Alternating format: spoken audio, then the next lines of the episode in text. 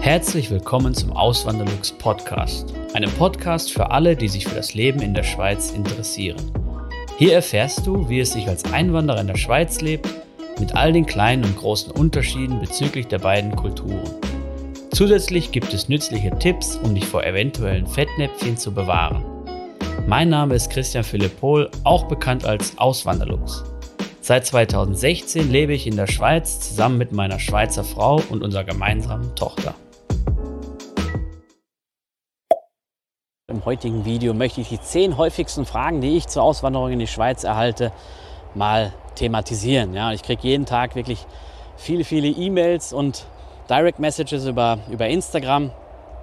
Ähm, und eben die zehn häufigsten Fragen, die ich herausgefiltert habe, die kommen jetzt heute in diesem Video vor. Und ich hoffe, dass ich euch dann einen großen Dienst damit erweise, indem ich die hier alle mal bündle und natürlich kurz und knapp äh, beantworte. Wenn ihr die genauer beantwortet haben wollt, eben zu jedem Thema findet ihr eigentlich auf meinem Blog auswanderlux.ch ähm, oder hier auch auf YouTube oder bei Instagram Beiträge dazu. Das heißt, wenn ihr jetzt ähm, ein Video sucht, gebt ihr einfach irgendein Thema ein ähm, und dann Auswanderlux dabei noch bei, bei YouTube oder auch ähm, bei Google und dann findet ihr eigentlich dann in der Regel die Themen, ja, weil äh, oder die Antwort darauf, weil ich habe jetzt schon so viele, also die Hauptfragen, sage ich mal, die habe ich eigentlich schon alle irgendwie mal thematisiert. Und auf meinem Blog auswanderlux.ch, da findet ihr auch so eine Suchfunktion.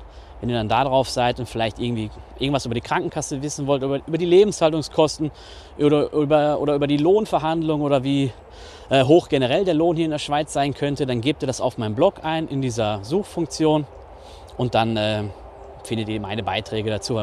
Meistens habe ich sogar mehrere Beiträge zur Krankenkasse zum Beispiel. Ähm, Gibt es natürlich viele, viele verschiedene Themen. Ja. Gut, jetzt will ich gar nicht drum herum reden. Jetzt fangen wir direkt mal an. Die erste Frage, wie bekomme ich eine Aufenthaltserlaubnis bzw. eine Arbeitserlaubnis? Ja, also für EU- und EFTA-Bürger ist es so, wenn ihr einen Arbeitsvertrag habt für die Schweiz, dann kriegt ihr auch die Aufenthaltserlaubnis und damit habt ihr auch die Arbeitserlaubnis. Es ist gar nicht kompliziert. Ähm, für Drittstaatenangehörige ist es etwas komplizierter, aber für EU- und EFTA-Bürger, also sprich auch für Deutsche, für Österreicher, für Luxemburger, ähm, ist das alles überhaupt keine, keine große Sache. Ja. Ähm, wenn ihr aber als Rentner, als Selbstständiger oder als Privatier hierher kommen wollt, was natürlich auch grundsätzlich möglich ist. Und durch die Personenfreizügigkeit, durch dieses Abkommen, was es da gibt zwischen der EU und der Schweiz, äh, ist es auch grundsätzlich möglich. Ihr müsst allerdings den Nachweis bringen, dass ihr über genügend finanzielle Mittel verfügt. Das heißt, das kann ein Vermögen sein, es kann aber auch eine Rente sein oder die Summe aus allem.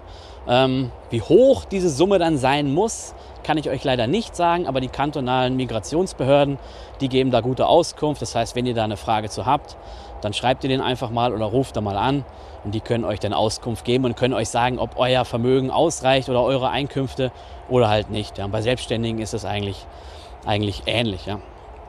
Für einen Aufenthalt, das ist auch noch wichtig, die Frage kommt auch noch häufig, für einen Aufenthalt unter drei Monaten braucht ein EU- und EFTA-Bürger keine Aufenthaltserlaubnis und man kann auch in der Zeit arbeiten. Das muss allerdings angemeldet sein. Ja. Ähm, das heißt, wenn ihr hierher kommen wollt und einen Ferienjob machen wollt, das ist möglich, dafür braucht ihr auch keine Aufenthaltserlaubnis, aber ihr müsst dann diesen Job bei der Behörde anmelden. Oder euer Arbeitgeber muss euch dann anmelden. Die nächste Frage, wie viel Lohn kann ich in der Schweiz verlangen? Ja, als Faustformel gilt so der Faktor 1,5 bis 1,8. Das heißt, euer Lohn mit diesem dann multipliziert, ist natürlich dann regional äh, unterschiedlich. Ähm, es ist wie gesagt nur eine Faustformel, aber in der Regel kommt das hin und das zeigt auch irgendwie die Lebenshaltungskosten ähm, oder gibt dann auch die Lebenshaltungskosten wieder, die ja ungefähr 50 Prozent höher sind als jetzt in Deutschland. Jetzt habe ich schon die nächste Frage beantwortet, aber macht ja nichts, oder? Ähm, da kommen wir dann gleich noch zu. Wichtig ist noch zum Lohn zu sagen, ab 100.000 bis 120.000 Jahreslohn ab da wird dann die Differenz zum deutschen Lohn immer geringer. Ja? Und irgendwann auf einer gewissen Stufe, also wenn ihr wirklich in Deutschland zu den Topverdienern gehört, dann werdet ihr in der Schweiz ähm, tendenziell nicht mehr Bruttolohn erhalten, aber natürlich deutlich einen höheren Nettolohn, weil die Steuern und Abgaben hier viel niedriger sind und dadurch bleibt euch unterm Strich dann trotzdem viel, viel mehr. Ähm, eben das äh, nur dazu. Und jetzt kommen wir zur nächsten Frage. Wie hoch sind die Lebenshaltungskosten in der Schweiz im Verhältnis zu Deutschland? Habe ich ja gerade schon äh, beantwortet. 50 Prozent höher. Das ist so mein Eindruck, den ich habe, mein persönlicher Eindruck. Und es ist auch das, was übrigens das äh, Statistische Bundesamt, das deutsche Statistische Bundesamt ähm, in seinen Zahlen hat oder in seiner Statistik hat. Die sagen halt, dass die Lebenshaltungskosten in der Schweiz 51 Prozent höher sind, durchschnittlich. Da kommt es natürlich auch noch darauf an, in welcher Region man ist. Zürich ist tendenziell teurer als zum Beispiel St. Gallen. Ähm, Basel ist teurer als das Aargau, tendenziell. Ähm, aber als Faustformel kann man das auf jeden Fall nehmen. Ja. Dann die nächste Frage, lohnt sich eine Auswanderung finanziell? Also meistens lohnt sich schon. Es gibt allerdings Berufe in der Schweiz, die nicht so gut bezahlt werden im Verhältnis jetzt wie in Deutschland. Und dann ganz klassisch so, wenn man jetzt Ingenieur ist in der Automobilbranche und dann wirklich bei einem, bei sagen wir mal Audi, bei BMW, bei Volkswagen arbeitet, dann wird man Ah, dann wird's, da muss man wirklich genau schauen, man muss wirklich ein gutes Angebot hier aus der Schweiz haben, dass sich das Ganze finanziell lohnt.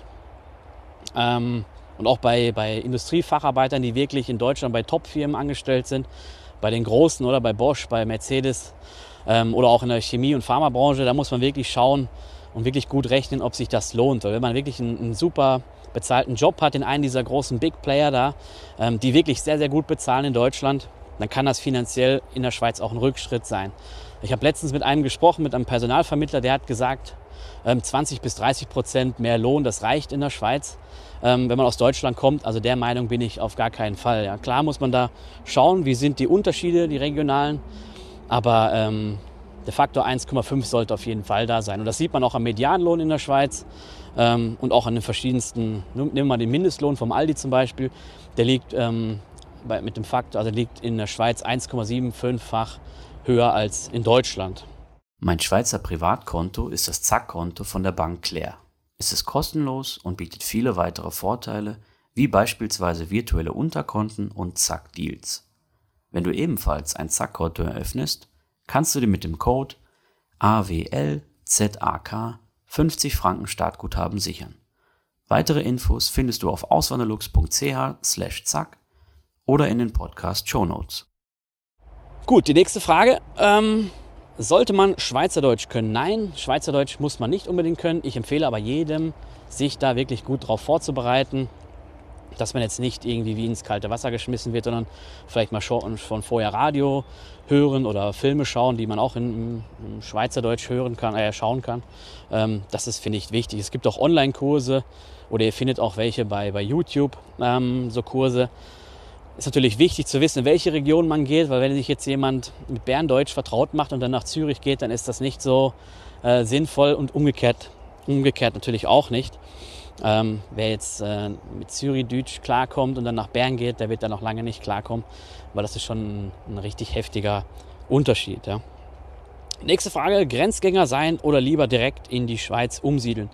Meine persönliche Meinung ist da immer direkt in die Schweiz. Wenn ich hier arbeite, will ich auch hier leben. Das ist meine Meinung.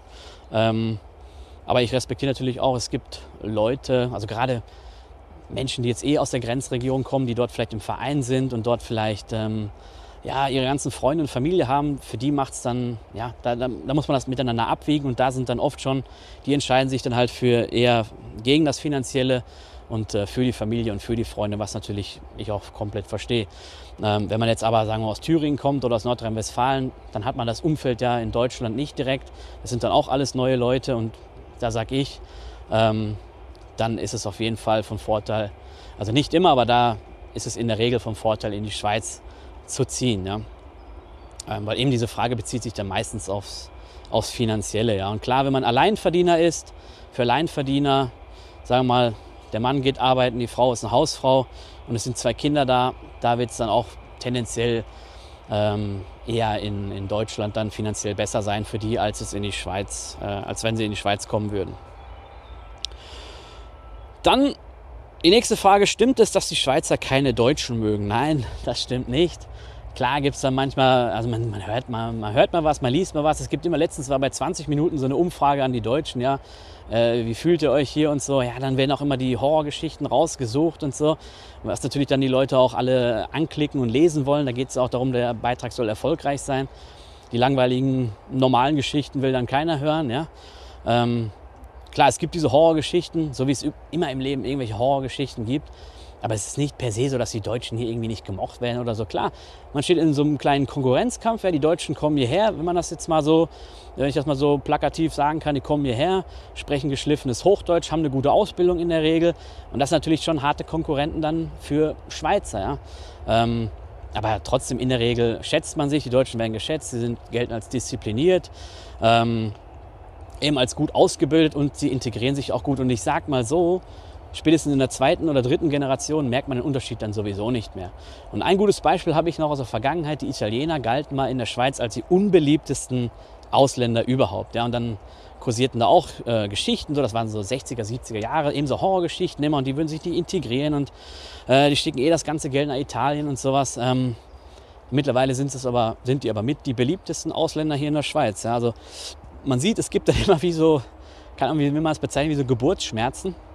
Ähm, aber dann ändert sich das dann auch. Und äh, ja, die Deutschen, die dann hier in der Schweiz sind und die auch hier bleiben, ähm, das sind dann auch die, die hier in die Schweiz passen. Und die, die sich nicht integrieren wollen, die vielleicht sich denken, ja, ich komme hier in die, in die Schweiz und das ist jetzt wie ein kleines Deutschland und ich erzähle dir mal hier, wie es zu und her gehen soll, die werden dann eh irgendwann die Schweiz verlassen, weil sie es halt zu spüren bekommen, ja.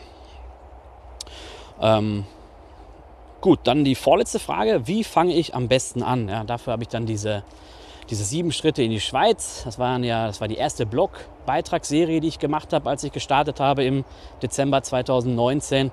Könnt euch da nochmal alles durchlesen. Verlinke ich dann auch unten in der Videobeschreibung. Und das ist an erster Stelle natürlich der Job. In der Regel, wenn man jetzt nicht gerade Rentner, Privatier oder Selbstständiger ist. Aber in der Regel ist es so, dass die Leute hier als Angestellte herkommen. Das heißt, ihr müsst einen Job finden Ihr müsst einen Arbeitsvertrag haben, dann sucht ihr euch die Wohnung, dann kommt der Umzug, dann kommt das Anmelden, dann kommt das Bankkonto, dann kommt die Krankenkasse und dann die letzten Formalitäten, die noch geklärt werden müssen, sowie ähm, Führerschein, den deutschen, den Schweizer Führerausweis wechseln oder Internetabo abschließen, ebenso Kleinigkeiten, die dann noch kommen, Versicherung abschließen, ähm, sowas dann halt. Ja. Ähm, genau, das war nicht die letzte Frage, wie ich irrtümlich angenommen habe. Sorry. Jetzt kommt die letzte Frage. Dürfen Schweizer Krankenkassen Personen ablehnen. Ja? Das dürfen sie nicht. Schweizer Krankenkassen, die Grundversicherung, darf keine Patienten ablehnen. Sie darf auch nicht irgendwie den Beitrag höher machen, weil es gewisse gesundheitliche Vorschädigungen gibt oder so. Ähm, nein, es wird unterschieden zwischen Alter, also es wird geguckt, wie alt ist die Person, danach wird dann der, der Tarif angepasst, der Beitrag und halt ähm, die Wohnregion oder der Wohnort ist noch entscheidend. Aber da wird nicht geguckt, äh, hat er irgendwelche Gebrechen, hat er irgendwelche Vorerkrankungen oder sowas. Ähm, das ist einmal nicht, nicht äh, für den Beitrag interessant und es wird auch die Krankenkasse, wie gesagt, die darf euch gar nicht ablehnen. Das ist echt ein so ein Mythos, wo ich mir denke, so hey, das, wird, das höre ich so oft, weil es ist nicht wegzubekommen. Äh, leider. Wo die Krankenkassen euch ablehnen können, oder besser gesagt die Versicherung, das ist bei der Zusatzversicherung. Wenn ihr jetzt, sagen wir mal, eine Privatversicherung haben wollt und ihr wollt Chefarztbehandlung und ihr wollt immer schön aufs Privatzimmer gehen im Spital, dann ähm, schaut natürlich die Zusatzversicherung genauer hin und ähm, kann dann sagen, okay, derjenige hat einen Bandscheibenvorfall mal gehabt, der war schon mal unterm Messer, vielleicht kommt da noch mal was, dann klammer ich das zum Beispiel aus, dann sage ich, wenn irgendetwas, Sie können eine Privatversicherung haben, aber wenn jetzt nochmal so etwas kommt mit dem Rücken, dann ähm, wird das ausgeschlossen und Sie kommen dann aufs normale Zimmer und nicht aufs Privatzimmer. Sowas gibt es, ähm, ist aber ja auch von Versicherung zu Versicherung Unterschied. Das heißt, ähm, die eine Versicherung kann sagen, es ist gar kein Problem und die andere Versicherung sagt, hey, das ist ein Problem. Das heißt, ihr könnt dann schon nochmal schauen. Es gibt wirklich zig Möglichkeiten, sich dazu versichern. Ähm, und eben, das ist auch nicht jetzt ein Grund, Angst zu haben oder so, weil alleine schon auf, den, auf der normalen Abteilung im Spital wird man hier sehr, sehr gut behandelt, oder?